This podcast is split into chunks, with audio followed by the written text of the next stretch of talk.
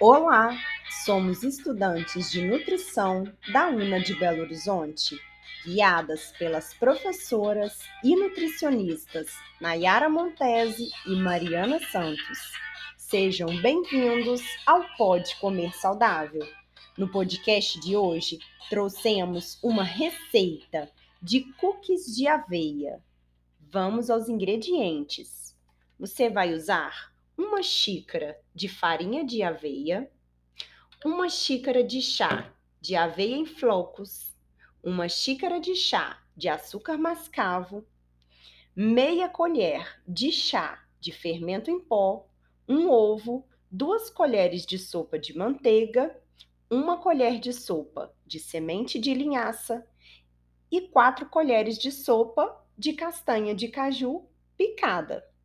Agora, Vamos ao modo de preparo. Em um recipiente, misture a farinha, a aveia, o açúcar e o fermento em pó.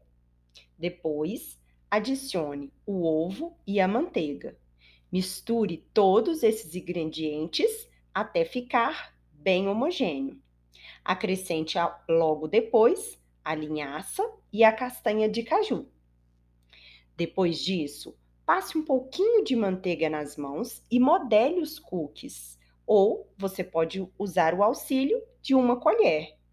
Depois de modelados, coloque em uma assadeira, de preferência antiaderente, deixando um espaço entre eles. E finalize enfeitando com gotas de chocolate em cima dele. Leve ao forno médio por 180 graus, pré-aquecido por cerca de 15 minutos ou então até dourar levemente nas laterais. Agora, eu vou falar para vocês algumas dicas. Dê preferência para o chocolate com menor teor de açúcar, pelo menos 70%. Se não tiver gota de chocolate, você pode pegar a barrinha mesmo de chocolate, quebrar em pedacinhos e salpicar alguns pedaços em cima do cookie. Pode colocar castanhas e sementes de sua preferência.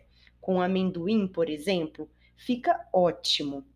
No lugar da farinha de aveia, você pode usar a farinha integral. Quando o cookie sair do forno é, e tiver, ele vai estar tá com uma aparência mole, mas ao esfriar ele vai ficar com a consistência perfeita. Outra coisa, no lugar do açúcar mascavo, você pode substituir, por exemplo, pelo demerara. Pode também modelar os cookies e congelar por até três meses. Acesse nosso site, informado na descrição do podcast, para conhecer outras receitas, jogos lúdicos, para que as crianças aprendam se divertindo. Lá você também vai encontrar dicas de livros infantis e o Guia Alimentar para a População Brasileira do Ministério da Saúde.